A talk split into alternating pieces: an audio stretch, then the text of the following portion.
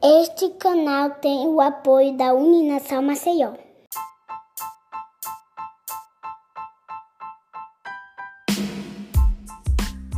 Olá, seja bem-vindo a mais um episódio do EFROID.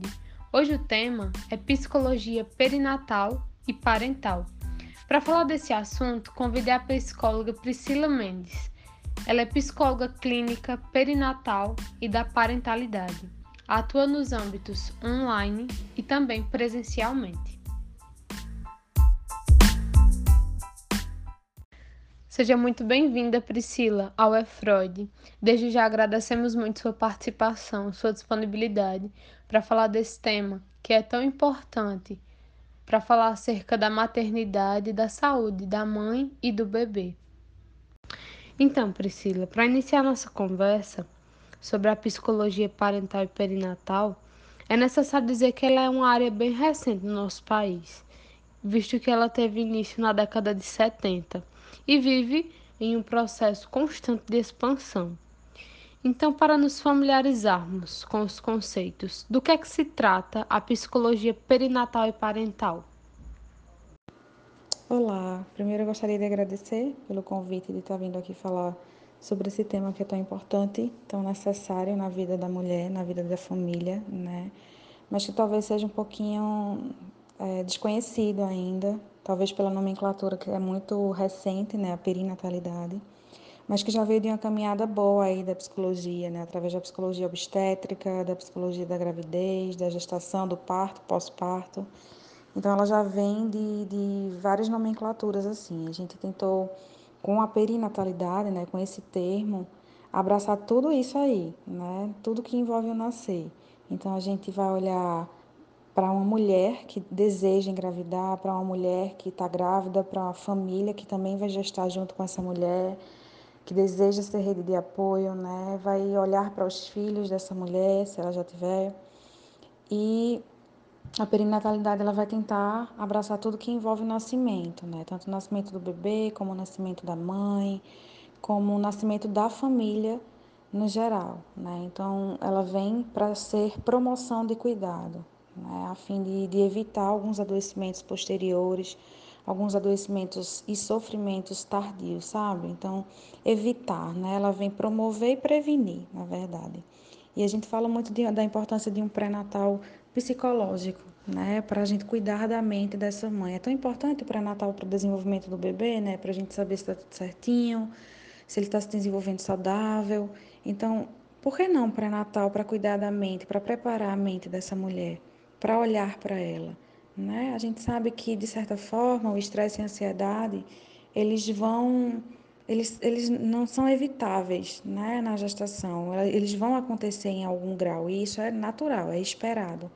Agora, dependendo do contexto de vida dessa mulher, da história de vida dessa mulher, muitas vezes alguns adoecimentos, alguns sinais, alguns sintomas, eles já acontecem muito antes da gestação acontecer. Né? Então, promover esse cuidado, ajudar ela a se perceber, ajudar ela a lidar com algumas mudanças que são muito fortes e significativas nesse período gravídico, né? nesse, nessa fase, é, é muito importante que a gente possa estar orientando né? nesse sentido. Infelizmente, ainda acontecem muitos preconceitos em relação a uma mãe cuidar da saúde mental, né? até porque a mãe, até certo tempo, ela foi vista, é vista ainda por muitas pessoas, socialmente mesmo, né? falando, como a figura de cuidado, né? Então, ela que cuida, né? Então, é, é muito difícil ainda ter essa aceitação de que eu também preciso me cuidar, né? E a gente sabe que quando a gente se cuida, a gente cuida melhor do outro. Mas ainda, infelizmente, existe esse preconceito, esse tabu em relação à maternidade, né? A mãe, ela é muitas vezes vista como uma figura perfeita, imaculada, né? Muitas vezes até algumas educadas para ser mãe. Então, a ideia do instinto materno ela acontece muito nesse sentido, né? A mãe já sabe ser mãe. E aí quando a gente se depara com o bebê no colo, o bebê real, né? Muitas vezes pode acontecer aquele susto de e agora, o que é que eu faço? E, e esse cuidado, essa prevenção, esse pré-natal psicológico, ele é importante nesse sentido também, né? Por quê? Porque muitas vezes uma sobrecarga, dependendo do contexto de vida dessa mulher, que já apresentou talvez algum adoecimento lá atrás, na vida dela, né? Às vezes até em questão de figura de papéis desiguais né, entre pais e mães, essa sobrecarga ela vai gerar algumas implicações na relação mãe-bebê futuramente, né? Em alguns casos. Então isso pode afetar é, muitas vezes o desenvolvimento aí desse vínculo da mãe, né? Pode, da mãe do bebê. Isso pode também ter algumas implicações no desenvolvimento da criança posterior. Então, por isso a importância da gente ter esse cuidado, da gente preparar essa mãe, da gente estar tá com ela sendo rede também de apoio. Então, a perinatalidade, ela vai falar sobre isso. Né? Ela vai ser essa promoção e essa prevenção de cuidados aí com a mãe, né? Eu acho que a gente tem um olhar a partir do momento que a mulher engravida, voltada para o bebê, né? Para o desenvolvimento saudável, para o cuidado com o bebê. A gente se preocupa com enxoval, com tudo. Então vamos ter esse cuidado também com as mães, né? Até porque elas vão precisar de todo o suporte, de todo o apoio aí para cuidar dessa criança. Né? Então é, é, isso é extremamente importante assim de ser é, comentado, né? A parentalidade, por sua vez, ela vai ser uma orientação à família, né? A gente vai falar é, a, a, sobre essa relação familiar, né? Com como é que a gente lida então com a infância, né? Muitos autores já vão falar que a partir do momento que a gente lida com a infância do nosso filho, da nossa criança, a gente vai entrar em contato com a nossa infância, né? Então, como não reproduzir, como ir além da reprodução na educação dessa nossa criança? Né? Como é que eu posso me acolher? Como é que eu posso me olhar para dar uma educação diferente e melhor para o meu filho, né? Então a parentalidade ela vai vir ser esse suporte para a família em relação a uma orientação, uma educação para os pais, para que eles possam lidar melhor, né? Acolher melhor o filho.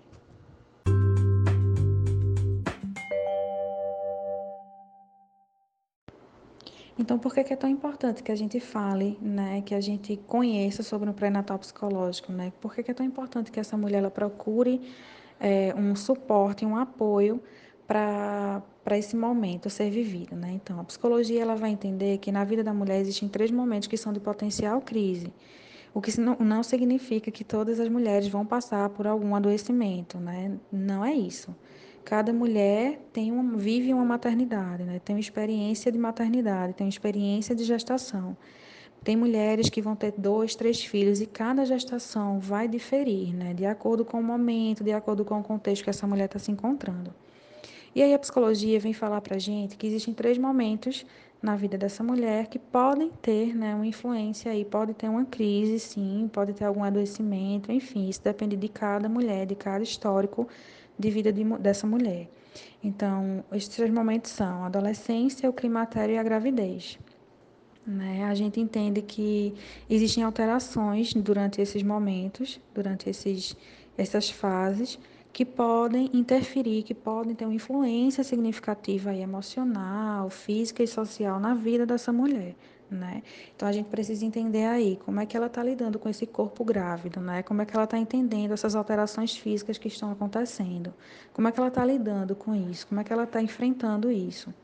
Tem as alterações sociais, que são as alterações que muitas vezes invisibilizam a mulher, né? O olhar passa a ser para a mulher que é mãe, passa a ser para o bebê, para a mulher que está carregando o bebê, e não necessariamente para ela né? Além disso, tem a questão dos trabalhos, né? Muitas delas trabalham, então elas já se preocupam com a volta, com a saída e com a volta desse trabalho para esse trabalho, né? Então ela vai se ver diferente também pela sociedade, ela se encaixa também em vários padrões.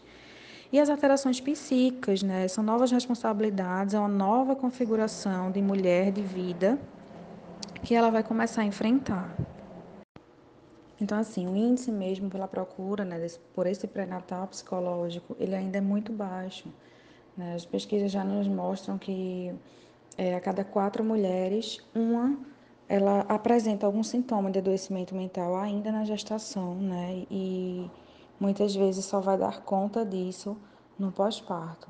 Então esse cuidado ele é necessário, né? Muitas vezes ainda até antes da gravidez mesmo acontecer, quando já surgir esse desejo é importante que a gente busque esse apoio, esse suporte, né? Eu comento muito que é muito importante a gente cuidar realmente de, de, de um enxoval do bebê, né? Do enxoval da mulher. E por que não cuidar é, de uma rede de apoio, né? Preparar essa rede de apoio, preparar essa mente, essa psique aí da mulher, da mãe, do pai, da família que vai se envolver também nessa gestação.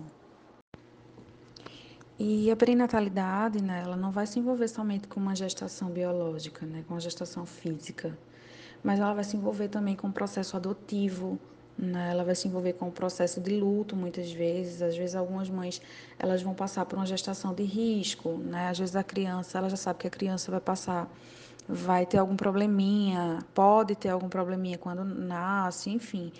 E aí ela já lida com isso no, na psicoterapia, né?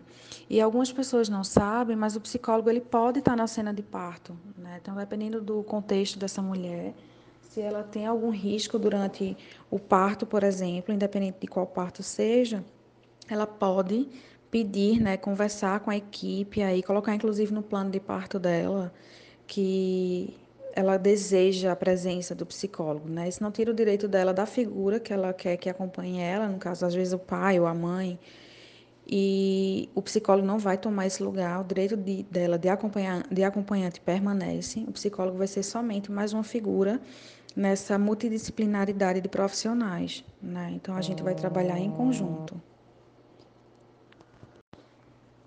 E a gente já fala também de um plano de parto. Né? O plano de parto ele vem, vem a ser um documento que registra tudo o que a mulher espera em relação à, à hora do parto, à hora do nascimento, né? Isso vai ajudar ela a estar familiarizada com tudo ou grande parte, né, do que vai acontecer durante esse momento. Então, isso vai muitas vezes evitar que alguns procedimentos desnecessários aconteçam, que por sua vez evita aí uma violência obstétrica, né? Então tem alguns procedimentos que não são utilizados hoje mais e que as mulheres às vezes nem conhecem, né? Então acontece de, de realizar tais procedimentos, não pedem autorização não questionam, não perguntam. A mulher, às vezes, como não conhecem, também não fala né, nada, não questiona nada. Então, o plano de parto ele vai ser esse, esse, esse auxílio para que ela evite né, violência obstétrica. Então, os profissionais de saúde, inclusive, devem perguntar se ela possui um plano de parto. Né? Isso é garantia dela, é direito dela. A OMS, inclusive, orienta que as mulheres façam um plano de parto né? E vai garantir o protagonismo da mulher, né, gente? Porque a gente fala que a mulher ela é a protagonista do parto dela, é a voz dela que deve ser ouvida, né? Isso não vai tirar a voz do médico também, ele vai estar ali para ser auxílio dela, para orientar ela, para ajudá-la, né? Mas o protagonismo deve ser dela, exclusivamente dela. Diante disso, Priscila, como já ouvimos, essa área da psicologia, a perinatalidade, ela trata da maternidade que é uma fase bem delicada na vida da mulher. Então, assim, quais são os sintomas que a grávida tem e quais são as técnicas utilizadas pelo psicólogo? Como que ele pode auxiliar nessa fase? Em relação aos sintomas, né, que algumas mulheres elas podem apresentar para já ser um, um, um, gatilho, né, de procurar esse, esse apoio, esse esse suporte psicológico. Na verdade, eu acredito que todas as pessoas deveriam procurar esse apoio psicológico, independente de apresentar algum sintoma ou não, porque é um momento importante, é um momento significativo e é um momento que vai trazer mudanças, sejam elas grandes ou pequenas, né? Então, essas mudanças elas vão acontecer de alguma forma.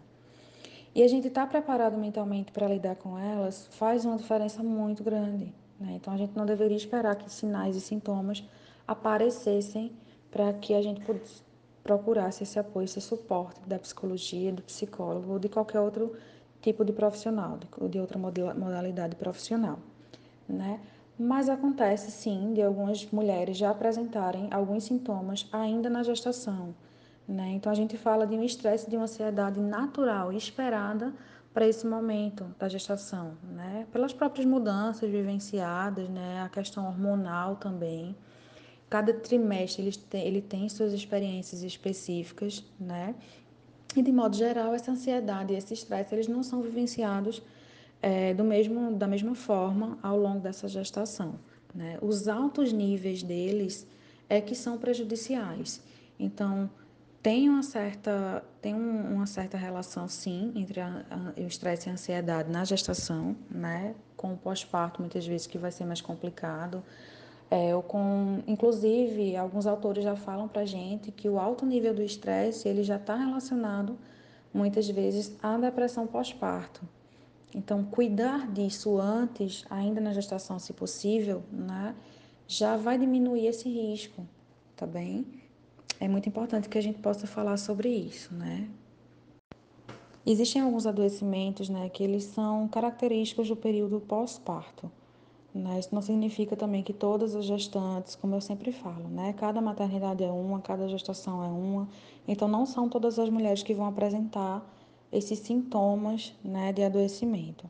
Mas existem alguns adoecimentos que eles são característicos, né, do período pós-parto e que de certa forma a gente espera em algumas situações, tá? Então, eu vejo o puerpério muito como um período de adaptação, né? E ele e por ser esse período de adaptação que também traz mudanças, ele também pode ser um potencial de crise, né? Então, para a psicologia, diferente da, da medicina, o puerpério psicológico, no caso, né, mental mesmo, ele vai durar em média dois anos, né, que é, um, é o período mínimo para que uma mulher ela possa se readaptar, se reconfigurar, se reorganizar.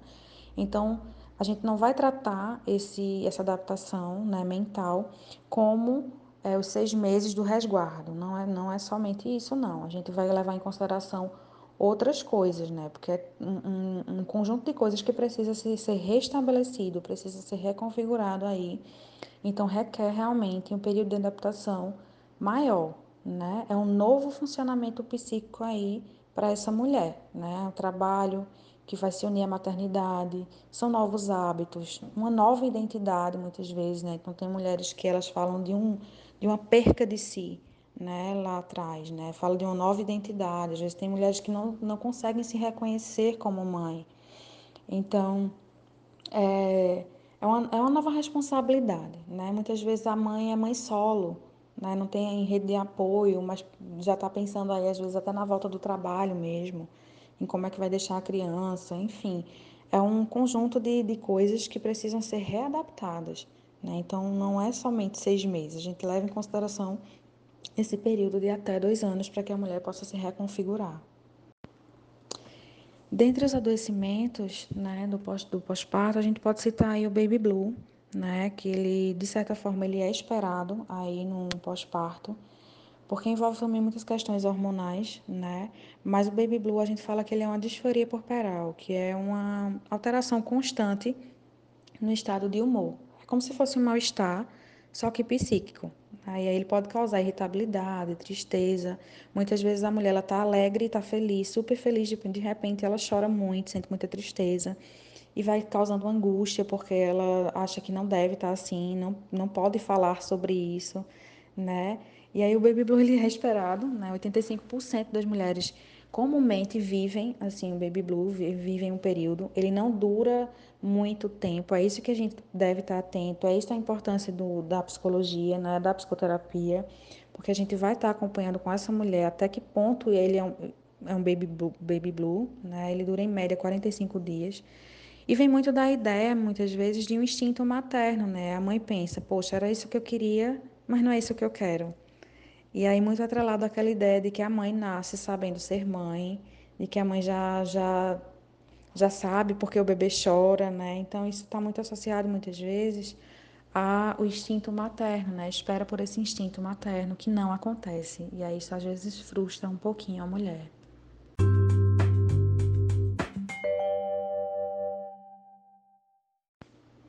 Por isso é importante que a gente esteja próximo a essa, essa mulher desde o iníciozinho da gestação, né? Porque o que, que a gente precisa que ela entenda. Ela saber que ela vai vivenciar, por exemplo, alguns momentos de tristeza, que é natural, né? É comum sentir tristeza no início da gestação. É, a, homeostase está acontecendo ainda, né? Um equilíbrio aí tanto do corpo como da mente. Então, em alguns momentos a gente vai ver que essa tristeza ela é natural na vida dessa mulher, né? A gente precisa estar atento a se essa mulher já apresentou algum adoecimento, algum, né, algum tipo de transtorno aí inclusive o transtorno depressivo, né? Ainda na, no histórico de vida dela, né? Antes da gestação.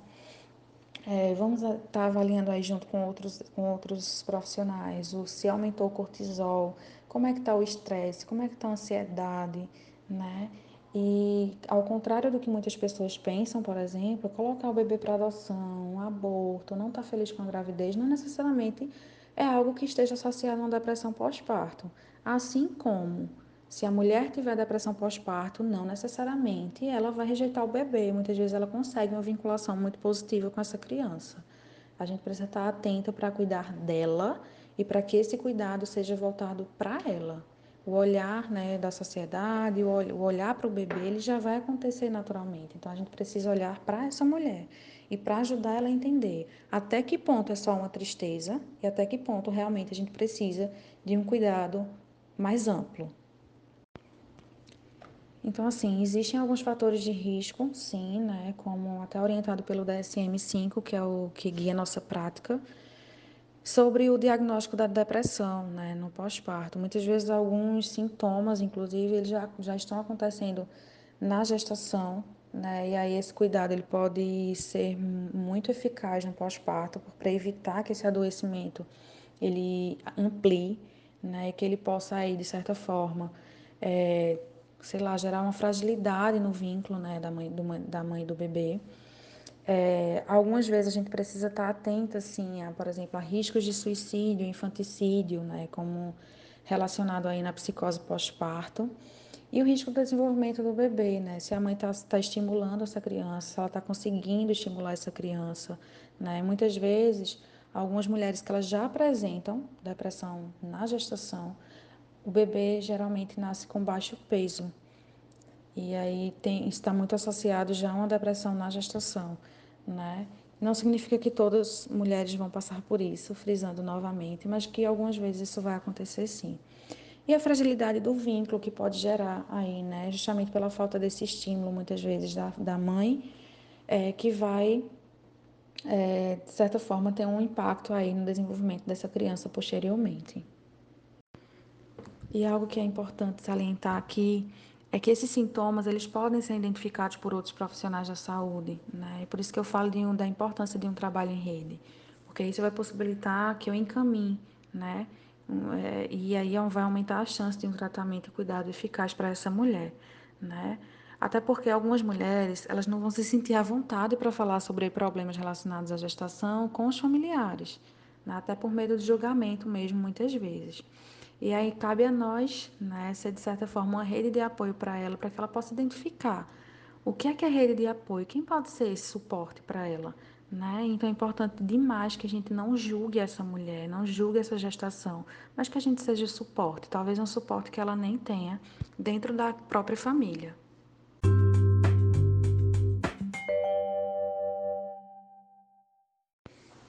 Então é isso, assim, em relação à perinatalidade, eu acho que eu consegui passar um pouquinho do que é essa promoção de cuidado, do que é essa prevenção aí na vida da mulher, né, do apoio psicológico, do suporte psicoterápico aí para ela e para a família. É, acho que tem muito a ser dito ainda, mas para início, para quem está conhecendo agora, acho que isso é um, um bom pontapé. Em relação à parentalidade, eu acho que daria assunto até para um novo encontro, porque de fato ele é, tem muito né, a, a, oferecer, tem muito a informar. E, é, mas assim, em resumo, né, eu acho que hoje está muito em evidência nas redes sociais né, o, a questão da parentalidade, da orientação, da educação com respeito. Algumas pessoas ainda questionam se realmente funciona, né? Então, assim, eu sempre pergunto assim, né? É, por que, que a gente duvida tanto do respeito, do cuidado com amor e não duvida do que foi violento, do que nos causou sofrimento, do que nos fez calar muitas vezes. E acho que tem muito sim a ser falado, tem muito a, a, a infância da criança, ela nos aproxima muito da nossa infância também. Né? Então é importante que a gente possa ajudar esses pais, ajudar essas pessoas a, não somente pais, né? Eu acho que adultos no geral, eles lidam com crianças adormecidas, com crianças feridas e que, de certa forma, entender isso e, e tomar que agora a responsabilidade é minha para me fazer feliz faz muita diferença. Né? Então é isso. Eu acho que é muito importante a gente falar sobre isso, sim. Quanto mais melhor, né? E mais uma vez agradeço pela oportunidade.